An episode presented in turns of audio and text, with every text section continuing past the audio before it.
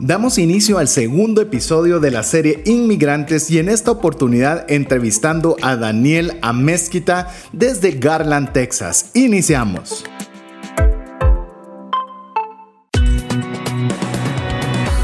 Nuestra mirada va más allá de los límites naturales. Nuestro objetivo, darte herramientas que puedan ayudarte a tomar decisiones financieras inteligentes. Somos Trascendencia Financiera.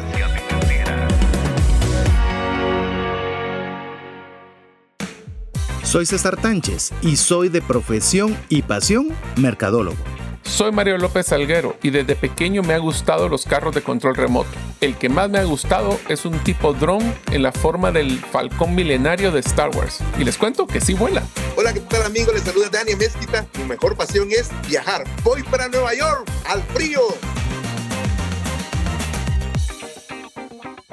Hola, te saluda César Tánchez y como siempre es un verdadero placer poder contar con el favor de tu audiencia en un programa más de trascendencia financiera, un espacio donde queremos ser un instrumento para poderte ayudar a dar conocimiento, pero también herramientas que te ayuden a tomar decisiones financieras con inteligencia. Ahora, ¿para qué quieres tú ese conocimiento, esas herramientas?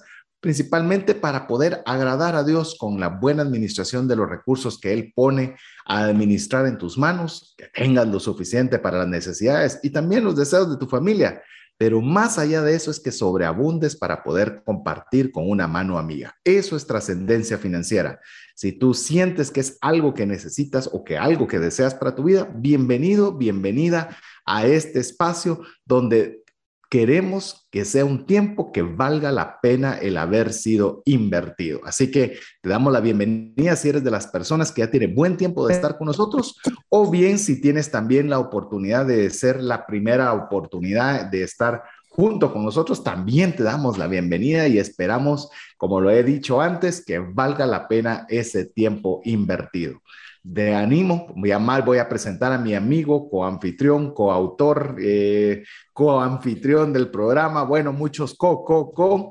Eh, muy reciente el último, eh, de que pueda saludarles. Así que ya le voy a dar espacio a Mario para que no solo les salude, sino les cuente qué tenemos preparado para usted el día de hoy, que estamos en el segundo programa de una serie muy interesante que dejo que Mario comparta un poquito antes de presentarles a nuestro invitado. Amigos, bienvenidos. Muchísimas gracias por darnos eh, pues el tiempo para poder darles un programa más de trascendencia financiera donde les vamos a tratar siempre de dar contenido de valor para que ustedes ah, utilicen nuestra estrategia de siempre, APC, donde van a aprender, practicar y compartir. Habiendo dicho eso, ahora sí presento a Daniela Mezquita. Daniela Amezquita es una persona que tengo la oportunidad de conocerle de buena cantidad de años atrás. Eh, hemos de forma intermitente siempre mantenido en contacto y cuando fue la oportunidad de hacer esta serie, pues fue una de las personas que quisimos tener también para poder compartir con él en este espacio. Así que Daniel, bienvenido a este programa.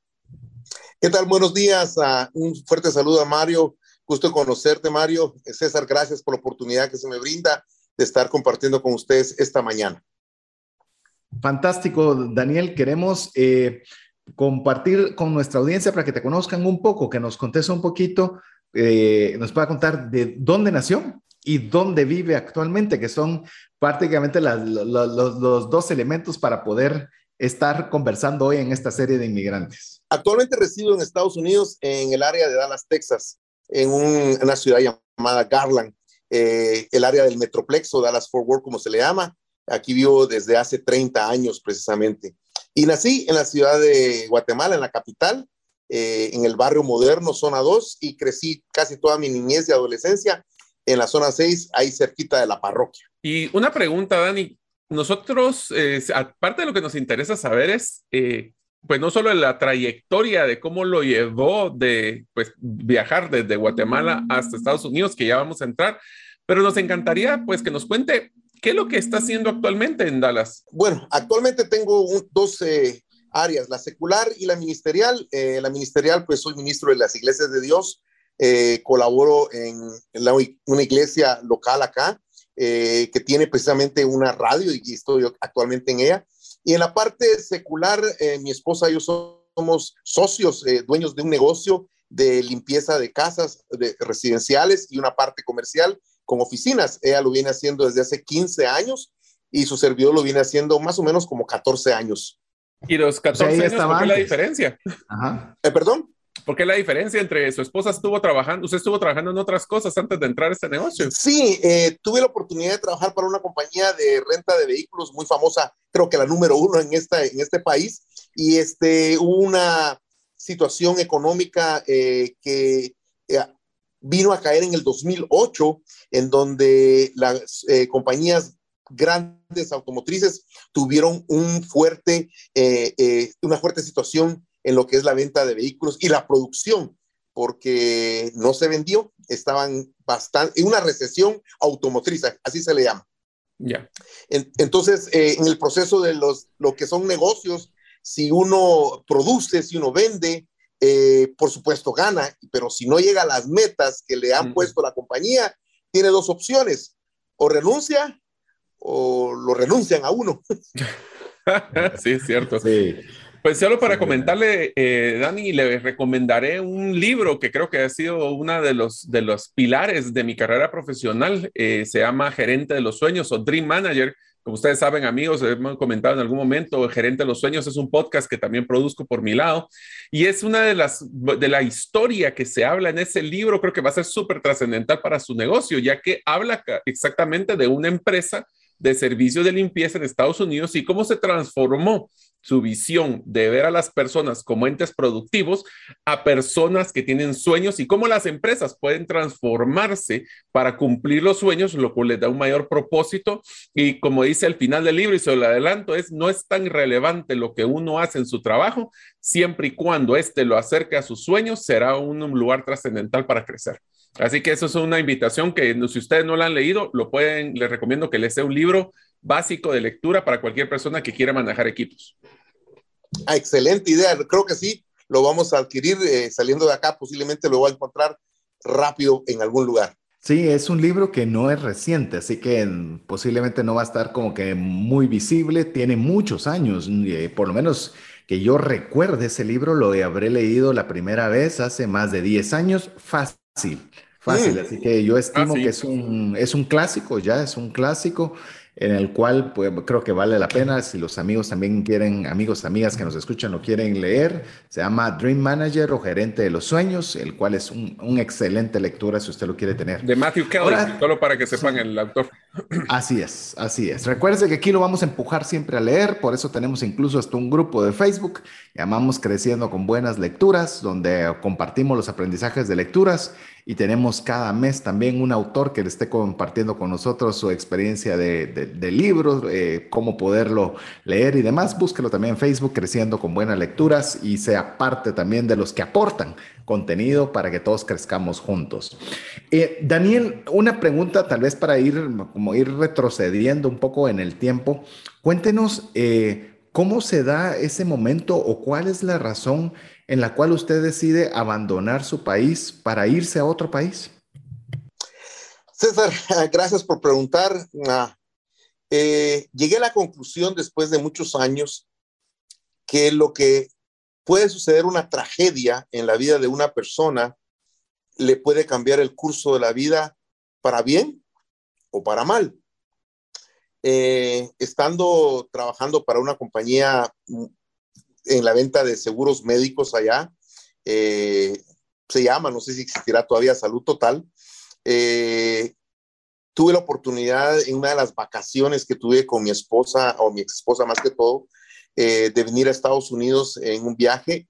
Y al regresar de ese viaje, bueno, ella venía embarazada, y al regresar de ese viaje a Guatemala de regreso, empezó a sentirse ella muy mal, tuvo algunas complicaciones en el embarazo, no se le detectó a tiempo el problema eh, de la bebé que venía en camino y tuvo que ser llevada de emergencia al hospital.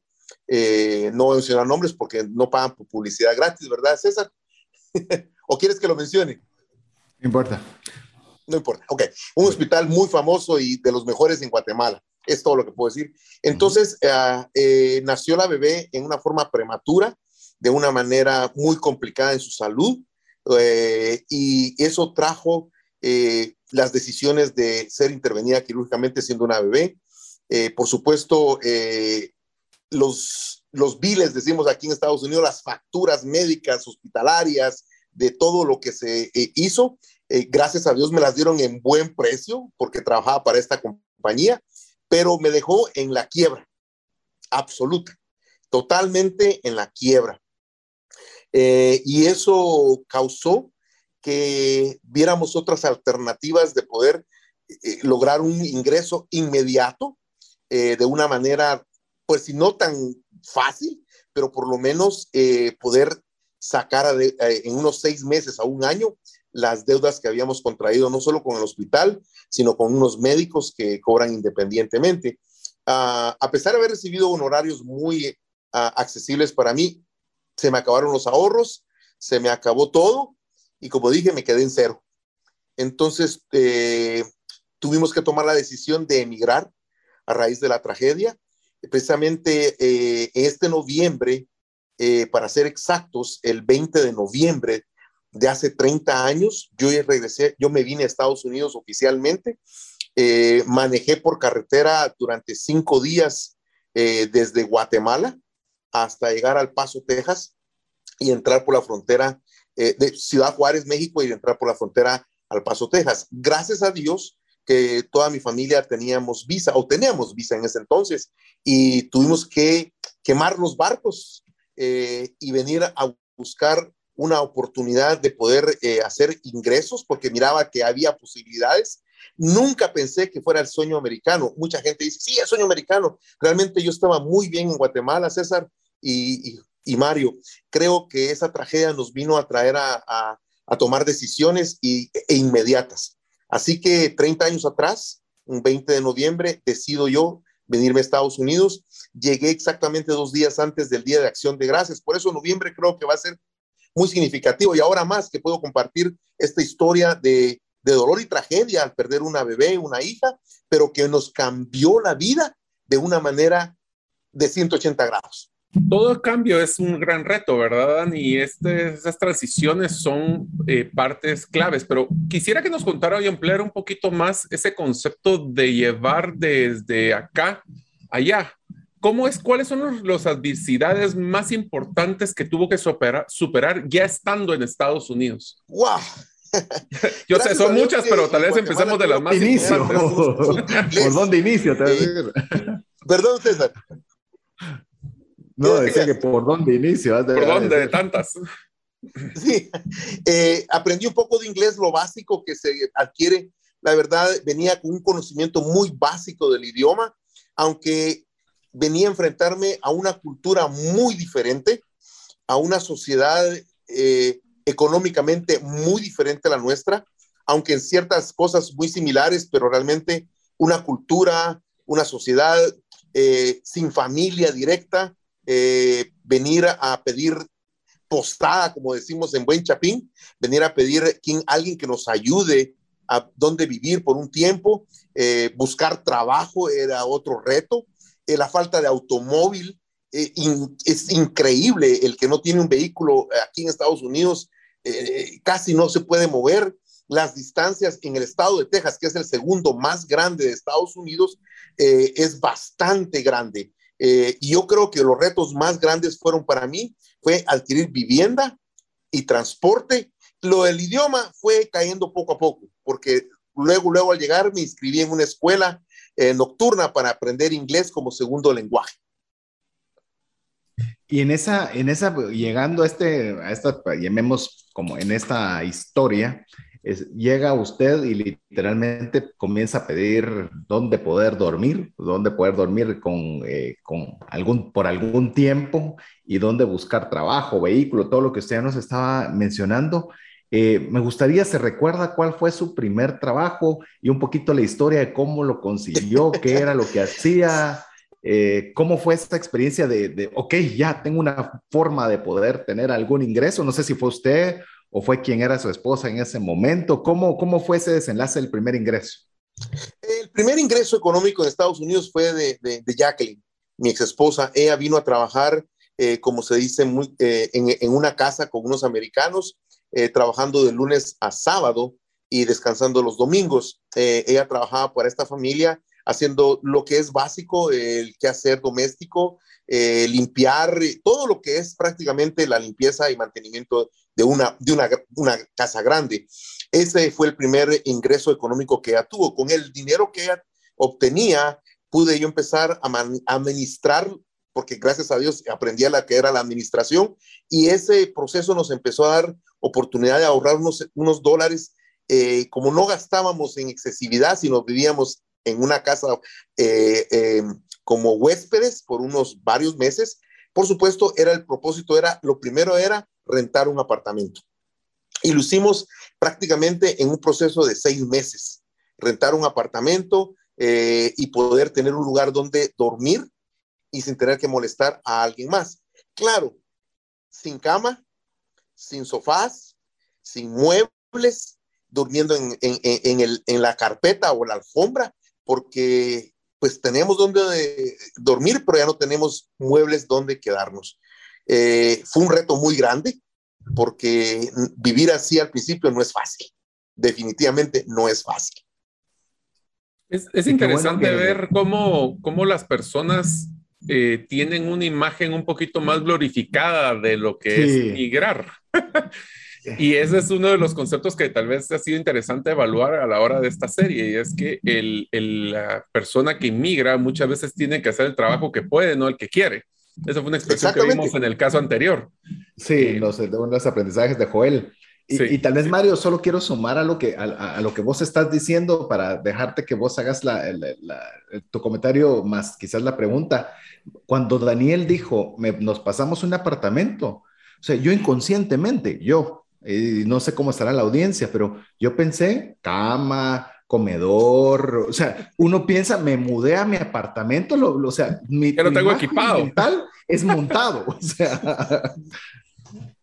y entonces la, la, la, parte, Dani, que tal vez yo, antes de seguir su trayectoria en Estados Unidos, algo que me llama la atención es que me gustaría que en los minutos que nos quedan, todavía un poco del primer, del primer episodio, o la primera sección de este episodio es, quiero que me cuente qué estaba haciendo usted en Guatemala, o sea, qué fue esa parte que estuvo haciendo en Guatemala y qué fue lo que lo motivó a buscar oportunidades fuera del país.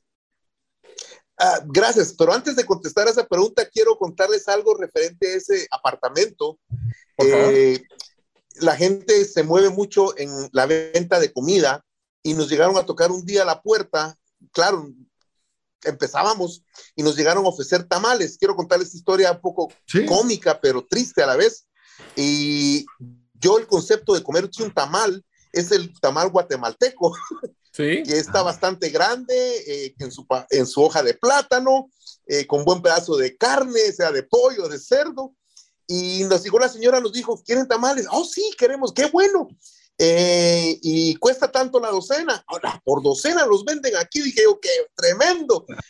pues no, eso era mi mamá, que en paz descanse, Jacqueline, mis dos hijos, Sara y Josué, Sara la mayor y Josué, y yo éramos cinco.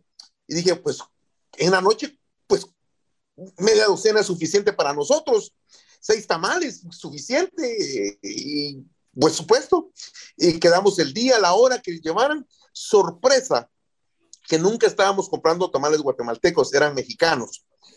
Y la sorpresa es que el tamal mexicano es como el más pequeño que un chuchito de nosotros ahí en Guatemala. Es como los tamales de chipilín, ¿verdad? Sí, nos quedamos con hambre. Eh, no fue suficiente. Y la carencia de transporte eh, y las tiendas no es como aquí que manda un patojo, ¡ay, la tienda a comprar aquí a la tienda! No, no. Aquí para llegar a una tienda, a una tienda de conveniencia, le dicen acá, no está cerca.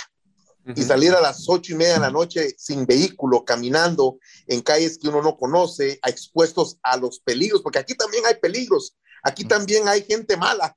Entonces, esa fue una de las experiencias que nunca se nos va a olvidar el haber comido la primera vez un tamal que no era guatemalteco y nos quedamos con hambre eh, y sin poder tener un transporte para ir a la tienda a comprar algo de comer.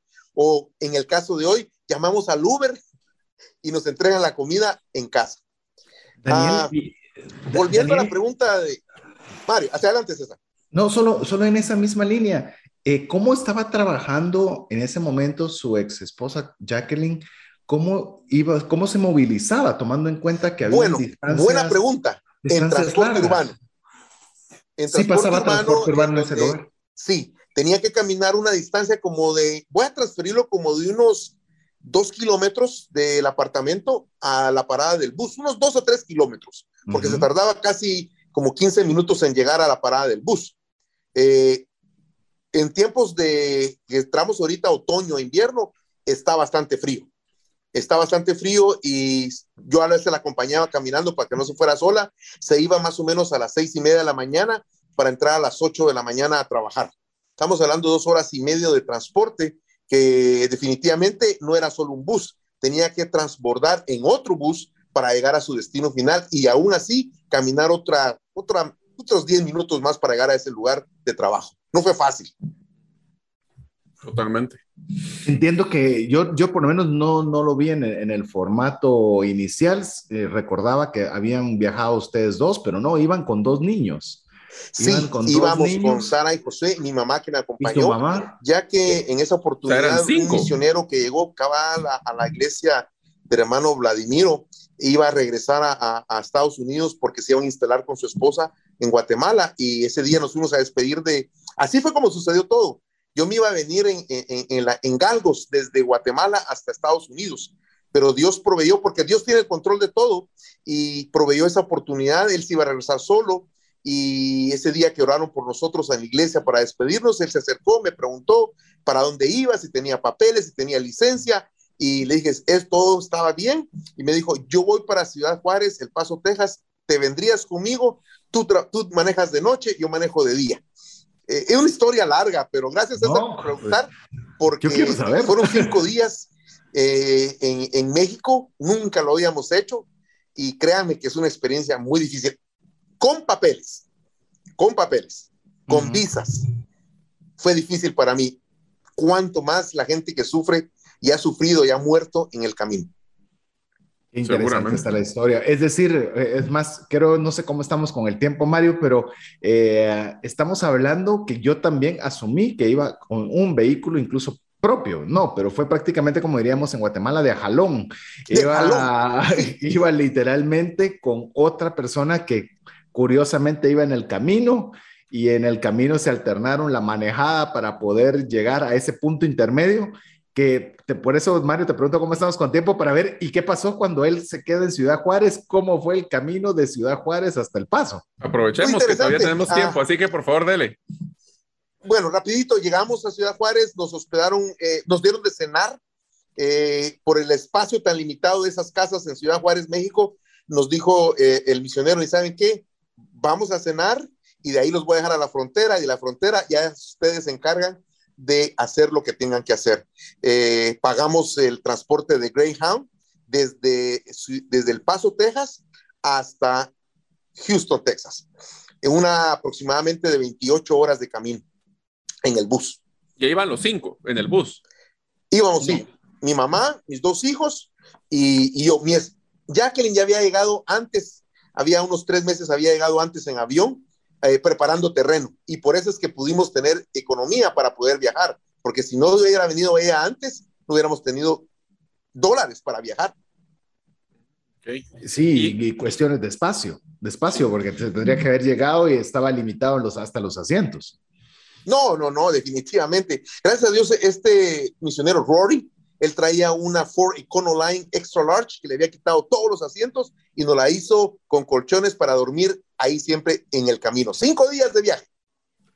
¿Y qué es las cosas más difíciles que tuvo en ese viaje para que lo haya hecho tan memorable? Ah, nos perdimos en la Ciudad de México, el ah, famoso y ahí es Para entretenerse. es un inmenso lugar. Nos perdimos varias veces y no pudimos salir y nos atrasó mucho el viaje. Eh, los peligros del camino, se nos descompuso el alternador, nos quedamos tirados en Matehuala, San Luis Potosí, en unas condiciones muy, pero muy difíciles también. Hmm, está emocionante la historia, amigo. usted, yo no sé cómo va usted, dónde está escuchando el programa, si lo está escuchando en su vehículo, lo está escuchando mientras hace ejercicio, pero el plano está así. ¿Y qué sucedió? ¿Y qué más va a suceder? Pero eso se lo vamos a contar cuando regresemos de importantes mensajes para usted. Queremos recordarle que estamos el día de hoy eh, platicando, conversando eh, con Daniela Mezquita de esta serie que se llama Inmigrantes, contándonos su historia sobre cómo, eh, cómo fue que él, él tuvo que hacer este proceso, qué aprendizajes y cómo poder vencer cada uno de estos desafíos. Animamos a que usted nos pueda escribir al más, más 502 59 19 05 42. Recuerde que todas las personas que nos escriban algún mensaje para Daniel, alguno de los aprendizajes, alguna de alguna muestra de cariño. Si usted es de Guatemala principalmente quiere mandarle un mensaje a Daniel, mándeselo. No sabe cuánto, cómo se reciben de sabrosos esos mensajes cuando vienen de su propia tierra. Así que hacemos una breve pausa mientras usted nos escribe y regresamos en breve con usted. ¿Te gustaría aprender a invertir en criptomonedas y también a realizar una estrategia de inversión? Te animo a llevar los cursos que hemos desarrollado con este tema en herramientasprácticas.com.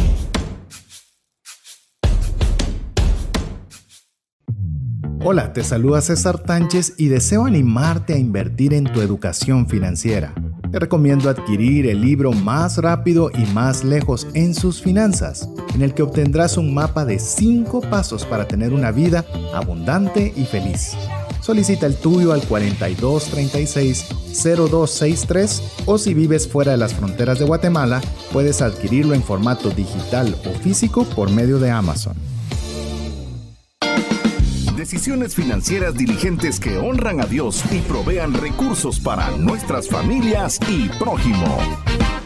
Queremos darle la cordial bienvenida a este segundo segmento. Estamos muy emocionados escuchando buena parte de la historia de la travesía. le digo, en varios momentos de la historia, como ya lo escuchó en mi parte, uno asocia, me fui de Guatemala a El Paso, me fui en mi vehículo, que estuvo difícil, pero logré llegar. No, me fui eh, con alguien que me hizo favor, que me dejó en la frontera, luego tuve que agarrar un bus y cuando, y cuando por fin ya pudimos tener los ahorros suficientes, trasladarnos un apartamento, apartamento se entiende el techo, se entienden las paredes y todo lo demás había que hacerlo. Es decir, no son inicios fáciles. A veces nosotros pensamos que todo lo, tenemos automatizado en nuestra mente, pero no, cada uno de los procesos.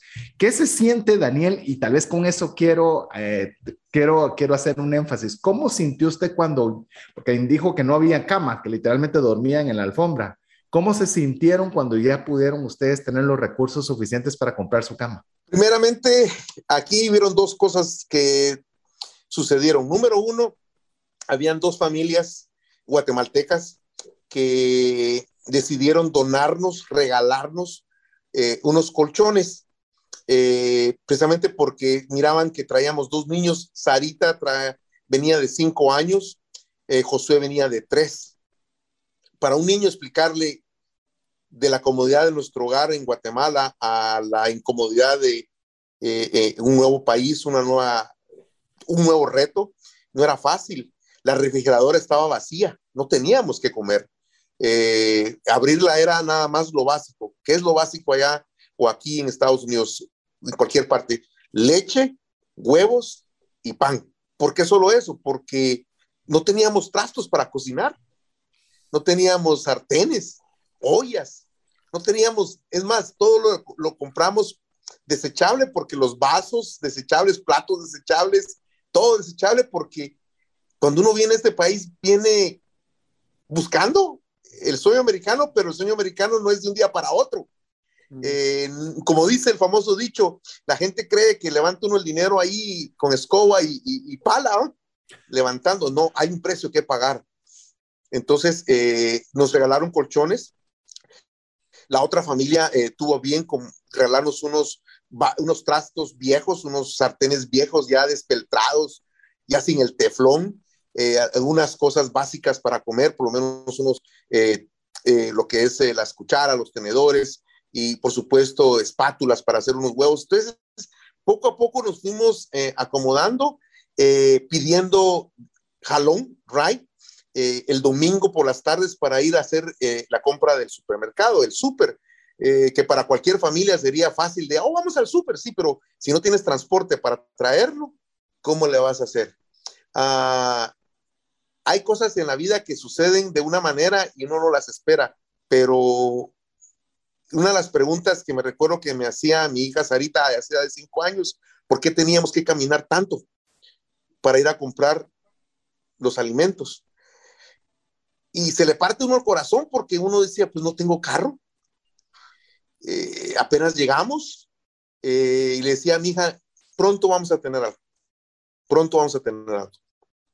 Entonces, después de haber recibido colchones, colchas, trastos, ya se nos fue haciendo un poco más fácil y acomodar eh, ciertas finanzas. César, voy a regresar a la pregunta que me hiciste hace un rato. ¿Cuál fue mi primer trabajo? Mi primer trabajo fue lavar carros una de las familias, Eduardo Guayo, la, eh, trabajaba lavando carros para una compañía y me dijo, vamos a ir a lavar carros. La temperatura aquí actualmente estamos, hoy amanecimos en 45 eh, grados Fahrenheit, no sé cuánto sería ya, como unos 12 tal vez de centígrados de temperatura, tipo Shela, tipo Toto. y nos levantamos bien temprano para ir a lavar carros, con unas temperaturas de frío enormes yo pues puedo decir que en Guatemala trabajé con, una, eh, con esta compañía, era gerente de ventas para esta compañía de seguros. ¿Te recuerdas, César? Eh, me dieron la oportunidad de eh, manejar un grupo de 25 vendedores y logramos el éxito. Y venir de ese nivel profesional a venir a, a empezar en cero, me recuerdo que le dije a César, papá, y tengo, el, tengo todavía la agenda guardada que le dije, César, si yo en seis meses no logro nada aquí, yo me regreso, porque era el tiempo que la compañía me daba para mantener mi cartera de clientes, que era muy buena, por cierto, pero como las deudas eran más altas, entonces eh, tengo apuntado en la agenda eh, ese, dato y me dijo, mira Daniel, me dijo, César Tánchez, papá, el que es perico, donde quieres verde, dice. Así que usted échele ganas, Dios está con usted, échele ganas, no se arrepienta de lo que hizo, Dios le va a abrir puertas. Ah, el segundo trabajo que tuve, César, fue ir a limpiar oficinas en la noche. Mm. Todavía no tenía carro, requería de que alguien me llevara, yo me iba a caminar lejos para el punto donde me levantaban todas las noches, desde las nueve de la noche hasta las cinco de la mañana, limpiando oficinas de esos grandes edificios aquí en el área de, ahí en el área de Houston. Lo hice por unos meses hasta que tuve el capital necesario para comprarme mi primer carro en Estados Unidos. Un Ford Escort de dos puertas, color azul. No se me olvida, mi primer carro en Estados Unidos, un Ford Escort de 1982, viejito, y me aguantó poco tiempo, porque ya no funcionaba tanto el motor. Pero ese carrito fue el que me abrió la oportunidad de ir a la iglesia los domingos. Empecé a ir a la iglesia, una iglesia aquí local, allí en Houston. Conocí a, un grupo de personas, les conté mi historia. Eso estamos hablando en diciembre, enero, ya en enero más o menos de ese año, yo ya tenía un carrito. Eh, entonces, empecé a buscar otras opciones de trabajo y no se dieron. Busqué restaurante, no se dieron. Así que tuve que seguir limpiando oficinas todas las noches hasta que Dios abrió una puerta más.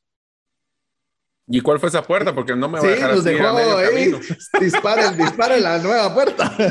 Esa puerta, eh, en la iglesia, después del, servicio dominical, conoció alguien mi, mi, situación y dijo, oiga hermano, me dijo, ¿de verdad? Me dijo, apenas llegó, sí. Fíjese que yo conozco una persona que está contratando eh, personal en un restaurante. Y este sí lo puedo decir porque en Guatemala no hay de esta compañía. De verdad, le digo, ¿y cuál es ese restaurante? Se llama Popeyes Fried Chicken. Ah, sí. La competencia de aquella otra industria. Y le dije, de veras, le digo, le doy la dirección y el nombre del gerente. Es un hispano. Vaya, están contratando después de haber lavado carros, después de haber eh, limpiado oficinas, voy, bien Catrín, bien y así, listo para el... Y hablé con el Ricardo eh, eh, y este Rick Silva me vio y me dijo, ¿hablas inglés? A little bit, a little bit. sé decir good morning, good night y coffee and donuts, las famosas frases. Estoy contratando, me dijo, eh, alguien que me ayude a lavar trastos. Eh, no requieres de inglés, pero sí requieres de llenar los documentos legales y lamentablemente no los tenía. Lo que tengo es mi pasaporte con la visa, es todo lo que tengo. No te preocupes, yo te ayudo. Eh, y así empezó una nueva oportunidad en mi vida. Quiero hacer un paréntesis muy claro. Dios pone a las personas en el momento preciso, en las circunstancias posiblemente menos favorables en la vida de una persona, porque Dios no necesita 100 personas para bendecirlo a uno. Muchas veces solo se necesita uno. Uno. En Guatemala, les voy a decir el nombre de esa persona, César Tánchez Bustamante. Esa fue la persona que Dios puso en mi camino en Guatemala. No lo olvidaré, es como un padre espiritual para mí, César lo sabe. El día que yo conocí a César cambió gran parte de mi vida. En Guatemala, creo yo que si yo no hubiera conocido al papá de César, yo no fuera lo que soy ahorita.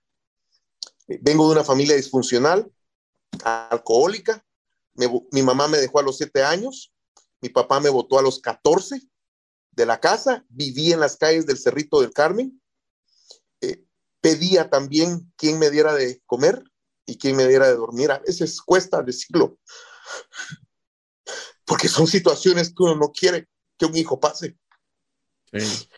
Son experiencias que te hacen vivir la vida de otra manera. Y eso no es fácil. Luego viene la segunda persona que conozco que Dios pone en mi camino, es Rick Silva. Me contrata de lavaplatos. Me contrata para ir a hacer el trabajo de limpieza. Me contrata para ahí darme unas horas. Pero un día me vio hablando con uno de los cocineros, le dije, ¿cómo se prepara eso? Yo quiero aprender. Y me dijo, ¿quieres aprender? Deño, me decía, Deño, ¿quieres aprender? Sí, Yo no quiero estar siempre lavando trastos, le dije, ni haciendo lo que hago. Te voy a enseñar, me dijo, para que aprendas. ¿Sabes un poco de inglés? Sí. Pero hay algo que noto en ti que no es lo mismo que tiene Efraín.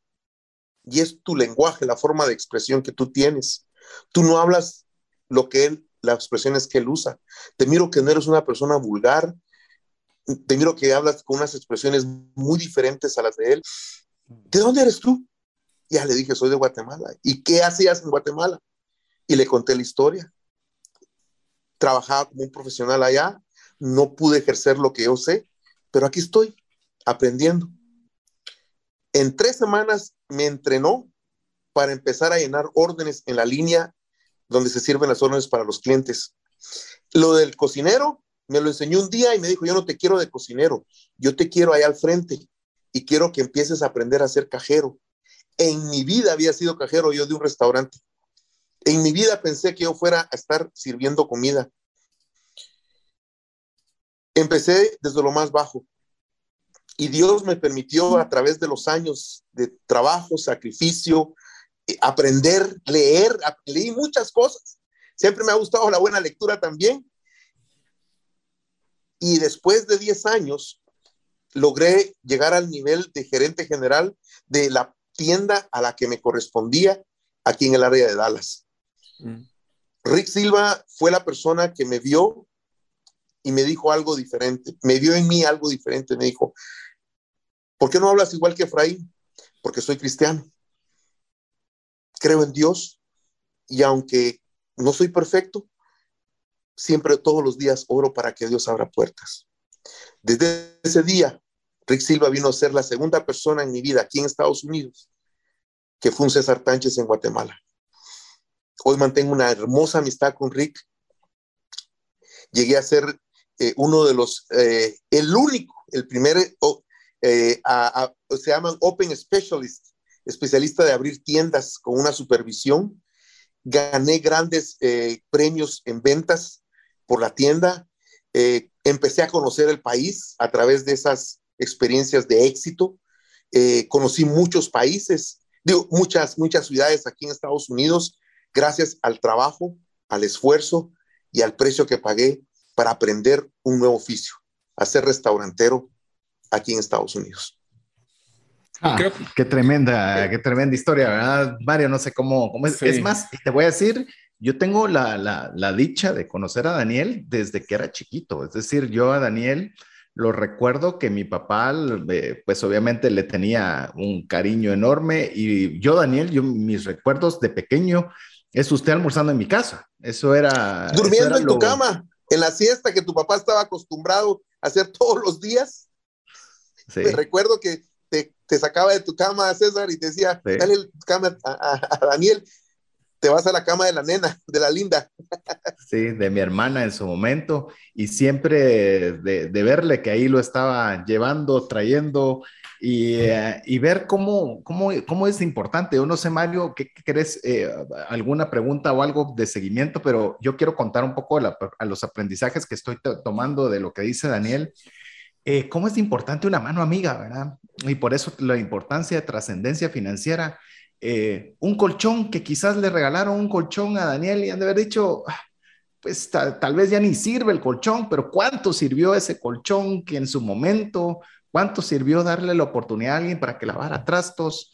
en el caso como fue eh, mi papá, porque voy a aclarar, porque mencionó mucho César, César y César Tánchez, eh, Daniel, no fui yo, fue mi papá, nos llamamos igual con mi papá. Eh, de poder haberle dado algún tipo de, ayuda, algún tipo de, de extenderle la mano. Amigo, amiga, si usted tiene la posibilidad de hacerlo, usted no sabe qué luchas, qué desafíos está viviendo la persona que usted tiene enfrente. Y a veces nosotros podemos ser ese canal de bendición. Por eso tal vez el énfasis de todo lo que hacemos en trascendencia financiera no es solo para uno, es que nosotros podamos ser ese canal de bendición para otros y, poder ser ese, esos, esos motores de ayuda, en, un caso fueron trabajo, en otro caso fue un colchón, un plato de comida, pero que nosotros podamos también ser ese canal de bendición para otros, Mario. Perdona, pero quería, quería hacer este paréntesis. Y eso que te digo, que muchas de las cosas que hoy cuenta Daniel, yo como, como hijo, como jovencito, solo que mi papá llevaba a un su amigo a la casa, pero no, no, no mucho todo el contexto.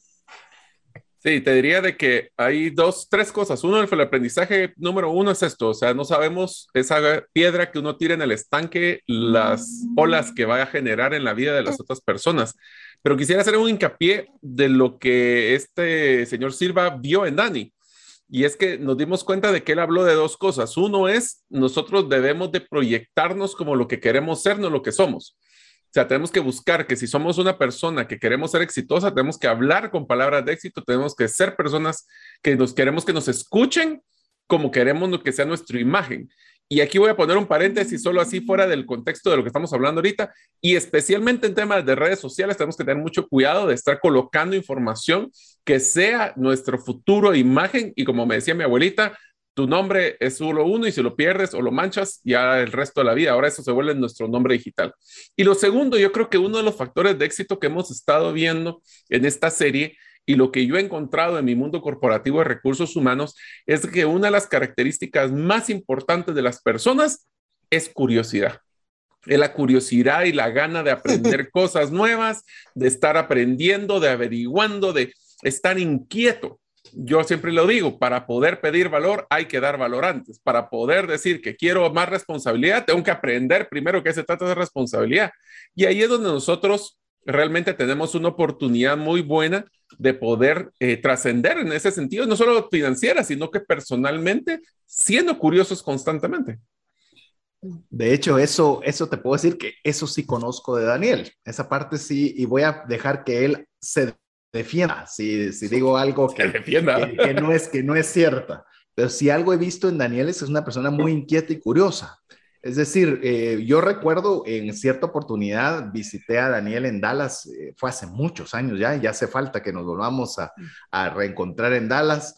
eh, pero en cierta oportunidad, y me recuerdo algo que me mencionaba Daniel, de, no recuerdo bien, recuérdeme usted la historia, Daniel, pero es que había que cambiar un rótulo o había que hacer un cambio de algo y nadie lo quería hacer en el restaurante.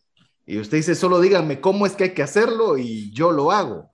Y eso, eh, eso normalmente, eso no está en mi, puesto, en mi descripción de puesto. A mí no me contrataron para eso. Pero si algo he visto en Daniel, una persona que es proactiva, curiosa, insistente y lejos de esconderse de qué para no hacer, al contrario, se ponía en el frente para, de ver cómo podía aprender y crecer. Así que defiéndase o contradígame.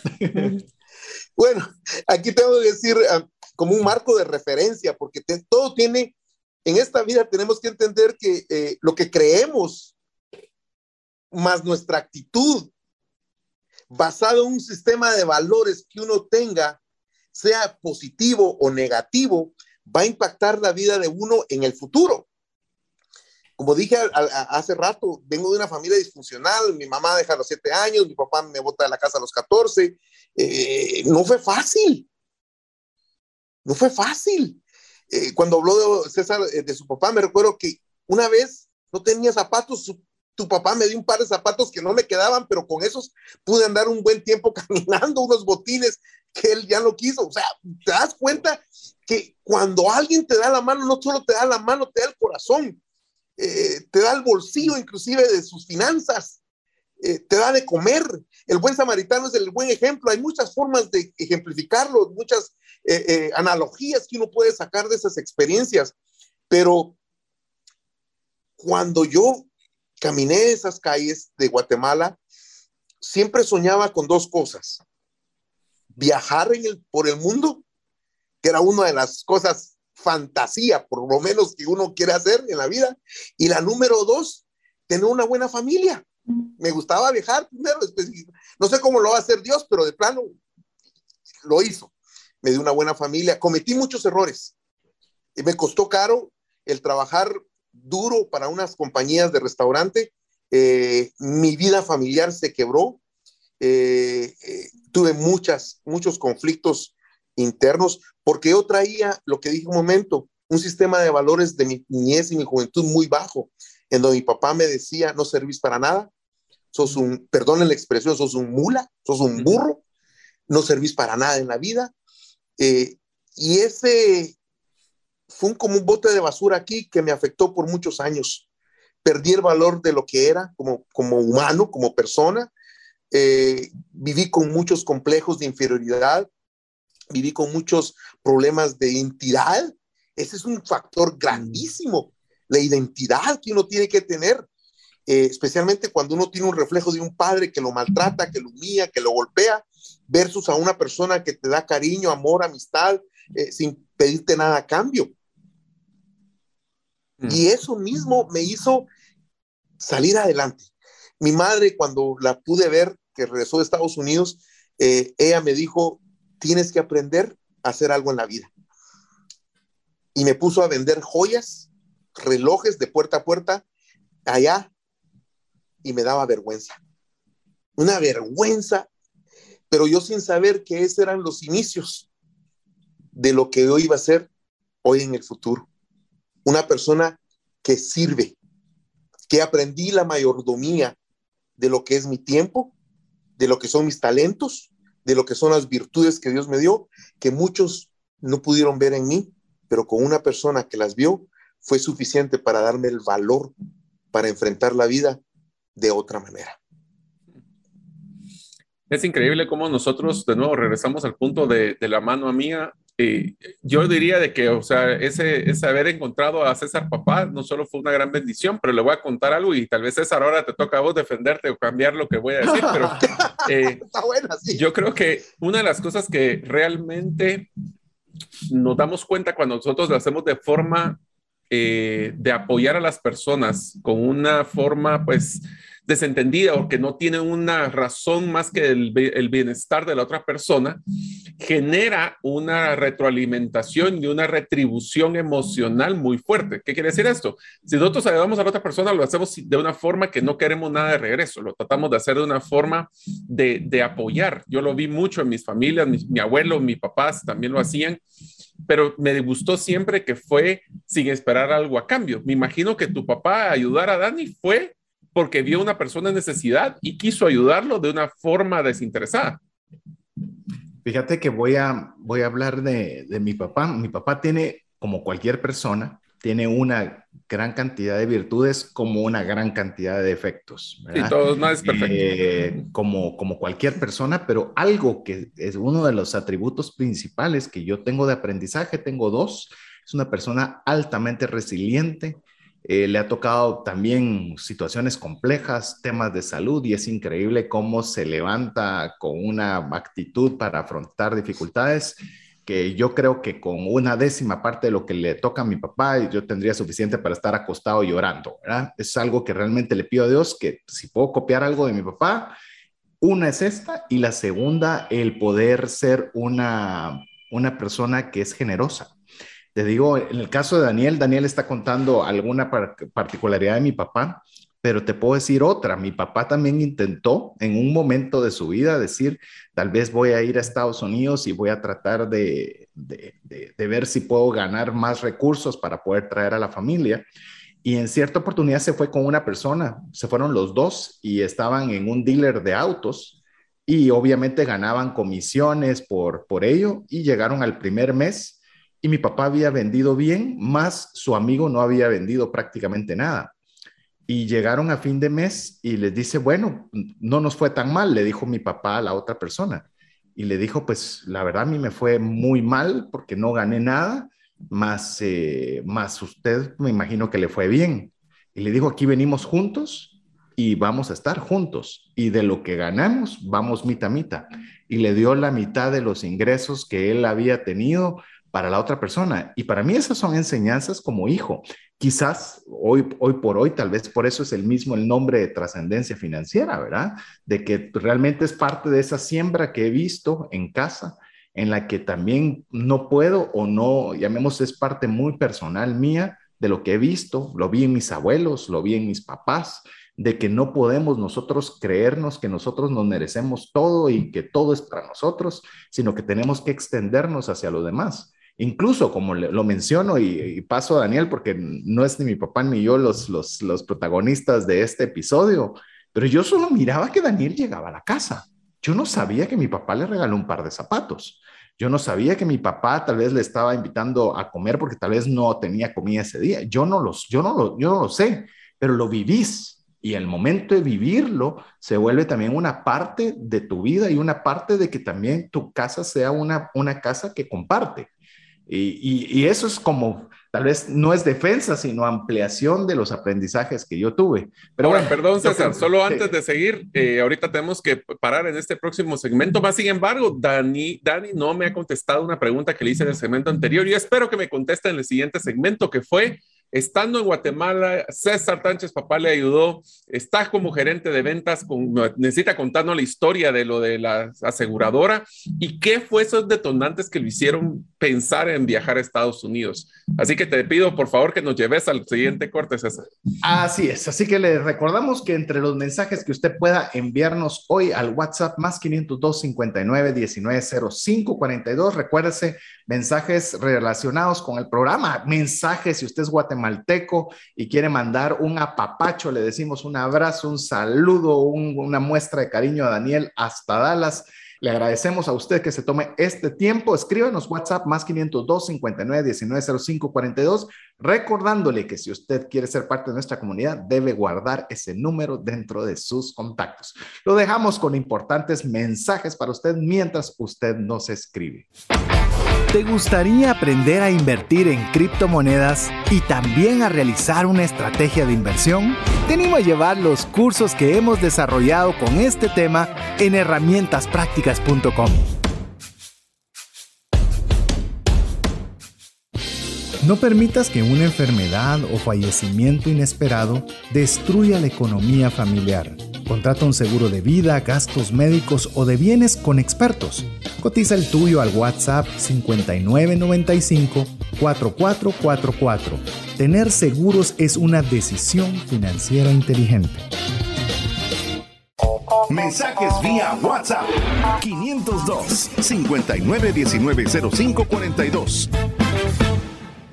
Estamos de vuelta en el tercer y último segmento. No sé cómo vamos a aterrizar. Hemos estado compartiendo eh, muchas de las historias, algunas, algunas, yo podría decir ni siquiera muchas de las historias que nos está contando Daniel respecto de lo que ha sido su experiencia como inmigrante, pero nos quedamos, eh, Mario, con que vos tenés una inquietud insatisfecha. Así que te, dejo, el, te dejo el tiempo para que se la hagas nuevamente a Daniel. Así que, Dani, si usted creía que se me había escapado esta pregunta, pues no, sí me no, que me tenía que todavía pendiente esta. Y la pregunta es, usted tuvo un inicio bien difícil en su vida, logró encontrar una mano amiga con eh, César, eh, papá, estuvo apoyándolo en la corredora. ¿Y qué fue ese proceso que nos comentó de que llegó a ser gerente de ventas? ¿En dónde es que fue gerente de ventas? y quisiera entender su mentalidad de por qué evaluar oportunidades en otro país teniendo una posición de una gerencia en Guatemala. El detonante, qué interesante. Esa palabra tiene varias, eh, detonar una bomba, detonar eh, una personalidad, detonar muchas cosas de una persona. Eh, el detonante final era el siguiente.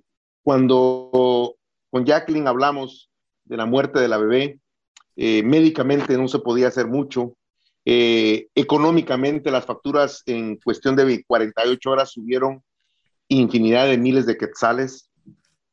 El capital, los recursos que teníamos en ese momento eh, se, se, agotaron. hago referencia a que no conté nunca con el apoyo de un padre, de una madre, de un tío, de un abuelo, nunca. Fue un cero. mis hermanas, ellas ya con sus vidas, eh, muy poco podían ayudarme, muy poco podían aportar económicamente. Cuando hice la matemática en cuanto a el valor del dólar comparado con lo que yo ganaba acá en, Estados Unidos, digo, por supuesto, el Eduardo Guayo, que en un día de trabajo limpiando carros se, se aventaba muy fácilmente un aproximadamente de 80 a 100 dólares diarios, multiplicados por el dinero que yo podía estar generando en Guatemala, eh, me di cuenta, dije, pues si se puede hacer dinero. Yo creo que en un proceso de seis meses, yo sí puedo ir y regresar y no perder todo lo que dejé ahí en, Salud Total. Antes de Salud Total, yo trabajé para dos compañías muy famosas eh, vendiendo contratos funerarios donde conocí a, a, Ahí fue donde nos conocimos con él. Entonces, eh, prácticamente lo que sucedió, no sé si me escuchan bien. Sí, ahorita sí. Eh, lo que sucedió ese día, en esa oportunidad con César, él me vio salir. Voy a regresar un poquito a esa historia porque me lo hiciste. ¿Qué fue el detonante? Eh, y me vio caminar y me dijo, ¿para dónde va? ¿Qué, ¿Qué, ruta lleva? ¿Cuántos clientes tiene? Me hizo unas preguntas de reto. Y no es fácil contestar cuando uno no sabe qué hacer. Voy a tocar puertas, voy a hacer esto, lo otro. Y al correr del tiempo eh, nos cambiamos de compañía. Bueno, él me empezó a enseñar el otro método para poder hacer clientes. Eh, al rato se los explico. Y César se recuerda porque él pagaba una secretaria para que hiciera llamadas desde su casa diciendo soy fulana de tal, bla, bla, bla, y hacía citas, hacía citas. Ese era el trabajo de la muchacha. Pasamos a otra compañía, eh, la competencia de esta otra, las dos más importantes de Guatemala, ustedes ya saben a quiénes me refiero, estos funerarias famosas. Y estando ahí, eh, conocía eh, a un amigo mío eh, que me dijo, fíjate que hay una compañía que está vendiendo seguros médicos muy parecida a la médica guatemalteca que está en la zona 1 y, y me fui caminando porque no tenía carro. Recuerdo que yo no tenía carro. Yo caminaba haciendo mis clientes en la ciudad de Guatemala, entre los buses, las camionetas y, y como podía. Y me dieron trabajo. Me dieron trabajo ahí en Salud Total, sin carro, sin ninguna referencia de algún buen candidato o vendedor de ahí, y me metí a un mundo a otro nivel, porque recordemos, hay niveles, hay niveles, y cosa seria, porque toda esta gente era profesionales de venta de seguros, gente con nombres raros, gente con mucha capacidad. Y ahí va eh, eh, don Daniel a empezar. Y después de unos años, Dios en su gracia y misericordia me permitió empezar a vender, a producir, a tener actividad, a, aprender, a, poner en práctica lo que César Papá me había eh, inculcado. Y así empecé.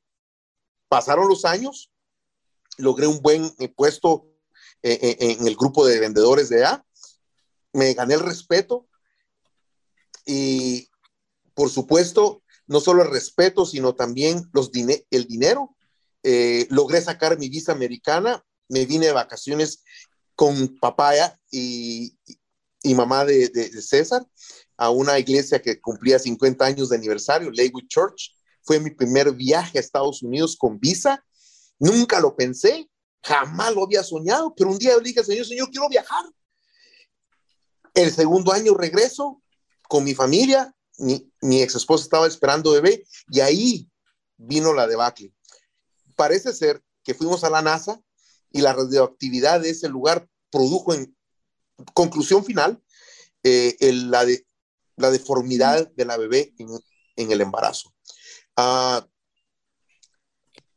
el detonante, haber ganado muy buen dinero, tener una posición social, ya tenía carro, ya me podía manejar eh, en otro nivel. No tenía los mejores carros porque definitivamente no tenía, pero por lo menos lo que tenía me ayudaba a seguir adelante. Miré las facturas del hospital, me di cuenta que en seis meses no las podía pagar y, y lamentablemente no tenía más opciones.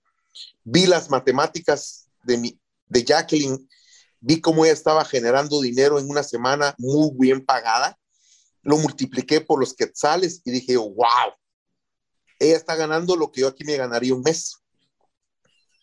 Y si yo lo voy a hacer allá, y vi que Guayo, lavando carros, hacía buen dinero, sin educación, sin lo bueno, muchas cosas, viene de un pueblo, miraba los, la forma tan vulgar que se, que se comunicaba, dije, si esta persona que es así está haciendo dinero, yo creo que yo puedo hacer mejor que esta persona. Y vino dentro de mí un nivel de competencia, un nivel de reto, un nivel de oportunidad. Y yo me voy a Estados Unidos y de lo primero que va, yo voy a trabajar y voy a juntar, juntar, juntar, ahorrar, ahorrar para pagarles toda la factura al hospital.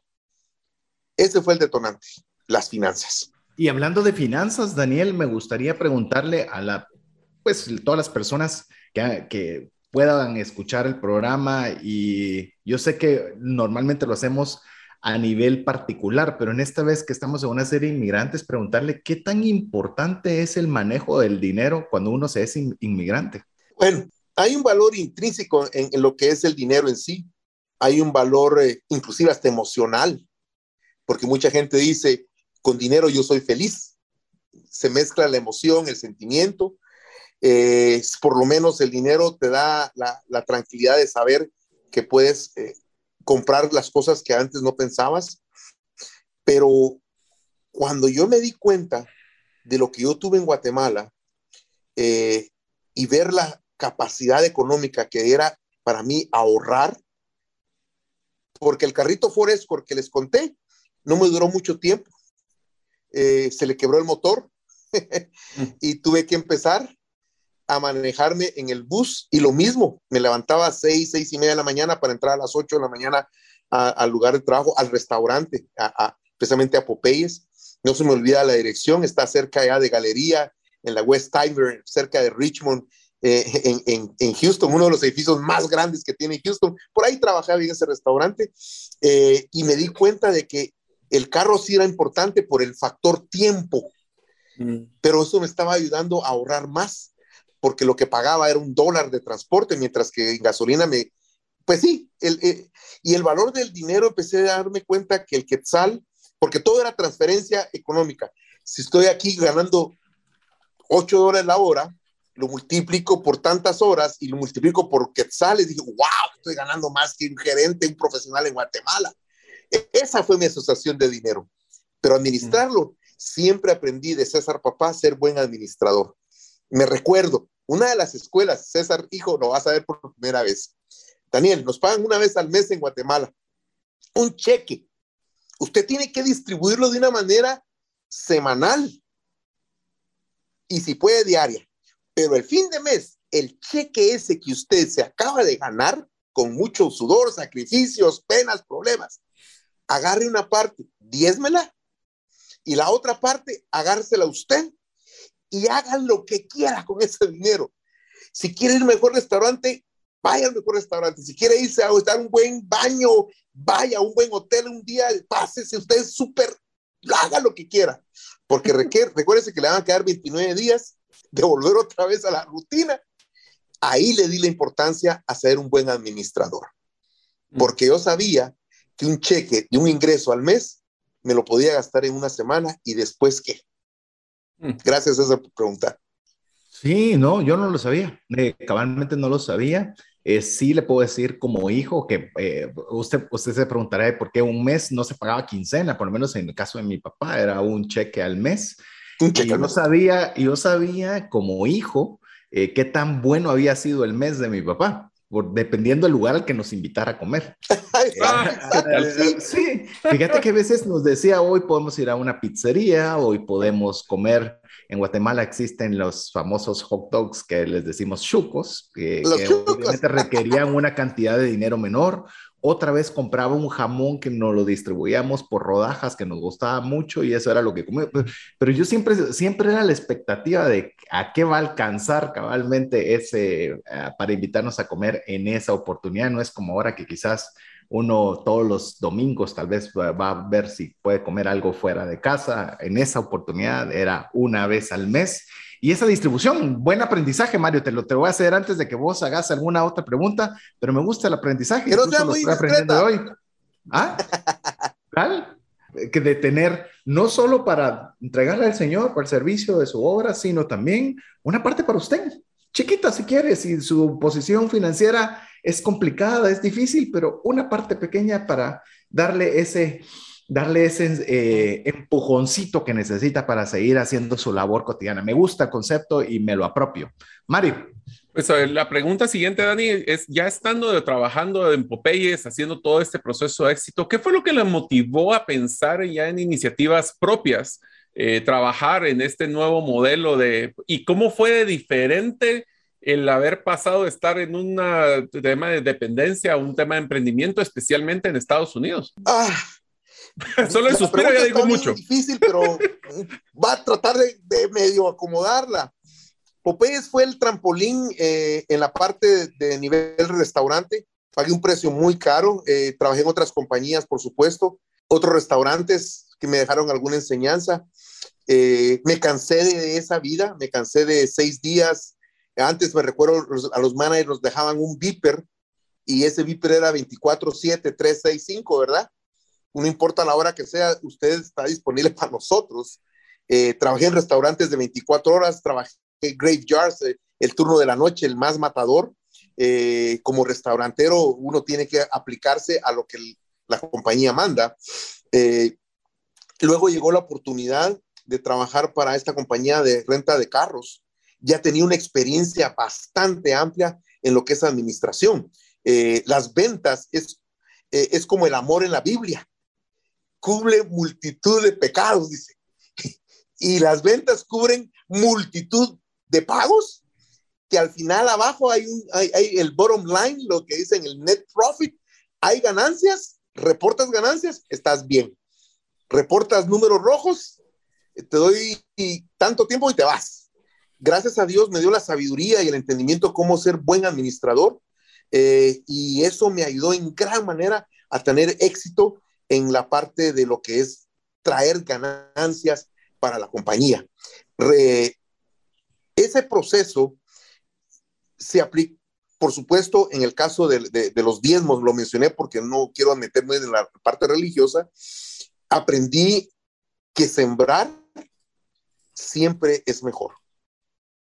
Pero muchas veces uno siembra en un lugar y ese lugar no va a ser un lugar fértil y pierde. Otras veces uno siembra en lugares que uno cree que son fértiles, pero se arriesga. Tomas el riesgo. Y es ahí donde dice uno, me arriesgo a hacer esto porque ya no tengo opciones. Y resulta que ahí donde siembras hay resultados. Hay retos en la vida que uno no toma en serio. Eh, veo que ustedes están promocionando eso, las 10 razones por las cuales no, y las otras que 5, pues es un riesgo. Entonces, en Enterprise eh, no pude seguir vendiendo carros. Tuve que tomar la decisión gracias a un cliente que mi esposa eh, estaba muy contento. Eh, una familia de una mansión enorme, un rancho aquí en el área de, Dallas, que me cubría por tres servicios de limpieza sobre esa casa el pago de mi renta por un mes. Lo bueno aquí en Estados Unidos es que puedes ganar semanal. Hay cheques semanales y es una de las grandes ventajas que me gustaba y me atraía aquí en Estados Unidos. A cada semana tengo, tengo pisto. Aquí pisto significa otra cosa. Los mexicanos dicen a, a, otra cosa pisto. Nosotros allá dinero. Dinero. Entonces tuve que cambiar mi computadora, mi carro de la compañía, el escritorio, la oficina, el traje, la corbata, por una escoba, por un trapeador, por un barredor, por una aspiradora, por un bote de agua con jabón y empezar un nuevo derrotero. Al principio cometí muchos errores, no solo por trabajar con mi esposa, siendo ella la dueña. Es difícil trabajar como pareja. Ese es uno de los grandes retos que tuvimos que enfrentar. Tuvimos que ir a consejería, pero había la fórmula secreta, la calidad y el servicio que ella ofrecía. Y en el caso mío, la buena administración el buen mercadeo, la buena proyección del negocio, la estabilidad que estábamos ofreciendo y más aún, la honestidad y la tranquilidad que a los clientes que le estábamos sirviendo había confianza. Aquí se llama en inglés trustworthy, que eres confiable. Si la gente confía en ti, te dan las llaves de tu casa, el código de la alarma, el código del garage, te dan, pero tienes que ganarte esa confianza pagando el precio porque no se hace de un día para otro. Y empezamos a diseñar una estructura empíricamente hablando. Al principio, después tuve que ir a cursos, pagué unos cursos de cómo administrar mejor un negocio de limpieza, fui a diferentes eventos, me empecé a educar, a educar, a, leer eh, eh, libros, eh, todo aquello que me atraía y mi esposa, mientras tanto, con las señoras que trabajaban para ella, haciendo lo que la gente le gusta. Muchas veces la casa puede quedar 100% limpia, pero si hay un puntito, un detallito que no quedó bien, ahí se dan cuenta que no hiciste buen trabajo. Pero no es perfección lo que cuenta, es la excelencia con que tú haces lo que haces. Si lo haces con pasión, lo vas a tener resultados. Ah, excelente, no la perfección, sino la excelencia. Aquí si me notan que estoy bajando la vista es porque estoy haciendo mis anotaciones de los aprendizajes. Eh, Daniel, cuando usted se traslada por su cuenta, ya tiene una renta por menos cubierta, pero falta cubrir lo demás. Eh, hacen una buena sinergia, a pesar de que obviamente es difícil de trabajar en pareja, como usted lo menciona. No, es fácil. Eh, es un poco complejo, tiene sus, tiene sus ventajas como tiene sus desafíos, como todo, ¿verdad? Eh, ¿En qué momento ya usted ya comienza a decir, eh, ya tengo personas contratadas, eh, ya tengo equipo, ya tengo maquinaria, ya tengo más clientes? Hay un momento en el que usted llega y mira para atrás y dice, wow, qué, qué bendición de yo agarrar la escoba y yo agarrar y hacerlo todo allá tener una empresa formal, montada, con personas trabajando para usted? ¿Llegó algún momento en que usted se percató que no se había dado cuenta o simplemente no le había puesto cuidado? Ay, buena pregunta, César. Eh, fueron años muy difíciles al inicio, eh, especialmente porque, como dije, cometí muchos errores. No, no, no, estaba acostumbrado a hacer el trabajo que representa para una mujer eh, el housekeeping, el, ah. eh, el, tener, eh, en Guatemala es un concepto un poco diferente al de Estados Unidos, porque pues las personas que sirven allá, tú tienes una persona, me imagino que, que alguien les limpia la casa, Mario también. nosotros tenemos un sistema un poco más, de un poco de alto nivel, en donde a la gente le gusta. llevamos tres personas para que hagan el trabajo en hora y media a dos horas, y posiblemente eso representa para mí 200 dólares en hora y media. divido yo las finanzas de lo que son los gastos eh, de automóvil, eh, gastos de productos, eh, el pago de las señoras, los impuestos que siempre tienen lo que pagar, y me doy cuenta que mi ganancia es mucho mejor que yo haciendo el trabajo. Entonces empezamos a darnos cuenta con mi esposa que era muy importante, primero, darle oportunidad a personas con necesidad. Porque hay mucha gente aquí en Estados Unidos que ahorita no tienen mucha necesidad. Y hay un problema serio de trabajo. Ustedes lo saben muy bien. Está Estados Unidos careciendo de mano de obra a muchos niveles. Lo segundo que nos cayó al 20 con mi esposa, gracias César por decírmelo, es el hecho de que podíamos trabajar menos físicamente ya y que las personas que estaban trabajando para nuestros, nuestra compañía iban a realizar el trabajo con la misma calidad y excelencia que doña Elvira, que es, el nombre de mi esposa, les había enseñado. Van a haber errores, van a haber situaciones, pero las quejas empezaron a reducirse y ya los clientes no nos miraban a nosotros físicamente trabajando, sino nos decían, oye, qué bueno, las muchachas que mandaron hicieron un buen trabajo. Ya no mm. nos vimos como los empleados, que nunca fuimos. Nosotros el dueño del negocio no es el empleado del negocio, es el dueño del negocio. Tercero, empezamos a darnos cuenta de que había una independencia de tiempo y el estrés era reducido.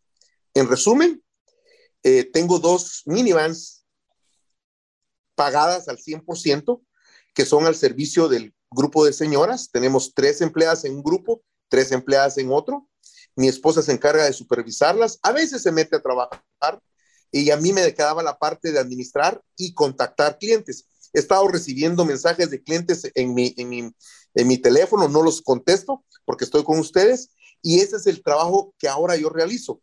Ahora, a Dios gracias, Dios me concedió un sueño que había querido Mario y César, viajar. Me encanta viajar. Soy, cada vez que viajo, me voy a, reenergizar.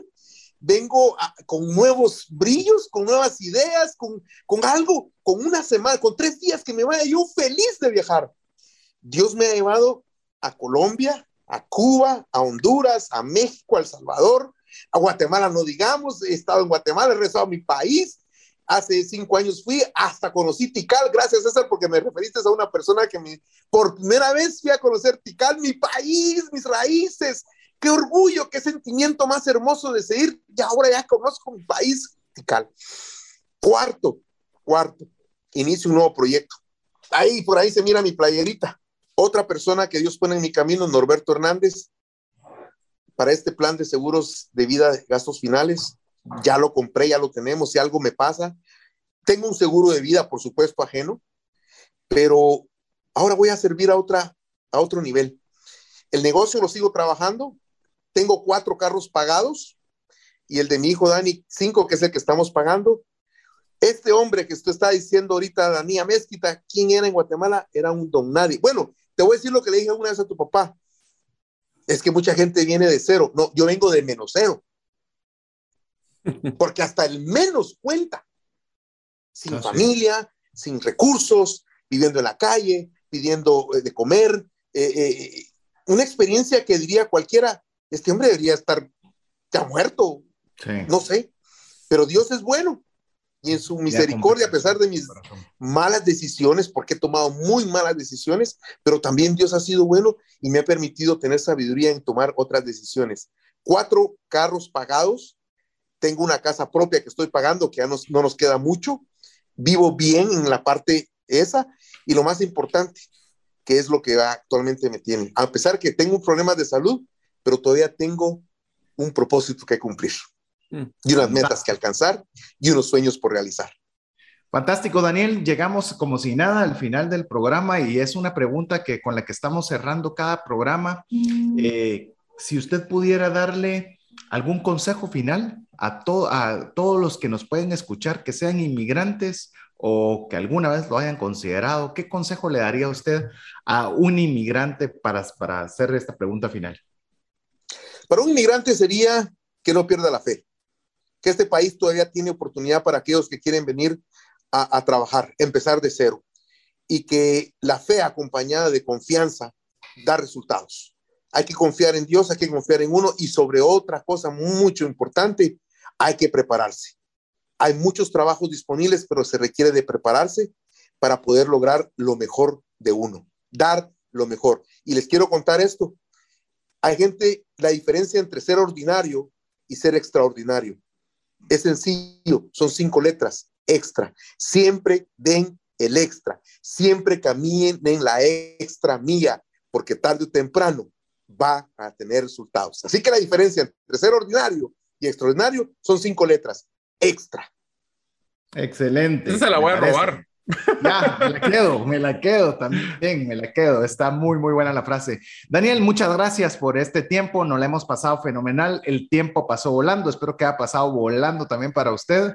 A veces cuando uno arranca formatos de hora y media piensa que va a ser mucho tiempo, pero la sorpresa pasan volando. Muchas gracias. Así que le dejo palabras finales de despedida y así nos despedimos del programa. Desde Dallas, Texas, un fuerte saludo para todos ustedes, amigos que definitivamente están viendo este podcast. Si hay algo que tenemos que entender en esta vida, que Dios abre puertas y aquellas oportunidades que llegan, aprovechelas, porque a veces solo llegan una vez. Y cuando Dios pone personas en tu vida que son influencia para el resto de tu vida, respétalas, ámales y darles lo mejor de ti. Dios les bendiga. Fantástico. Muchas gracias, Daniel. Mario. Pues muchísimas gracias amigos, esperemos que esta serie les esté inspirando, les esté dando mucho entusiasmo ver cómo la resiliencia y el, pues el entusiasmo y la actitud hacen una gran diferencia, ya sea en Estados Unidos o en Guatemala, o en el país que usted nos escuche, siempre buscamos de que pueda tener una, extender esa mano amiga para que usted también pueda trascender.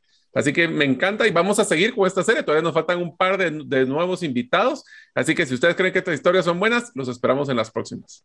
Así es, así que en nombre de Daniela Mezquita desde Garland, Texas, Mario López Alguero y su servidor César Tánchez junto a Jeff en los controles, esperamos que este programa haya sido de ayuda y bendición. Mientras tenemos la oportunidad de vernos, escucharnos nuevamente, que Dios le bendiga. Por hoy, esto es todo. Esperamos contar con el favor de tu audiencia en un programa más de Trascendencia Financiera. Esta es una producción de iRadios Guatemala Centroamérica.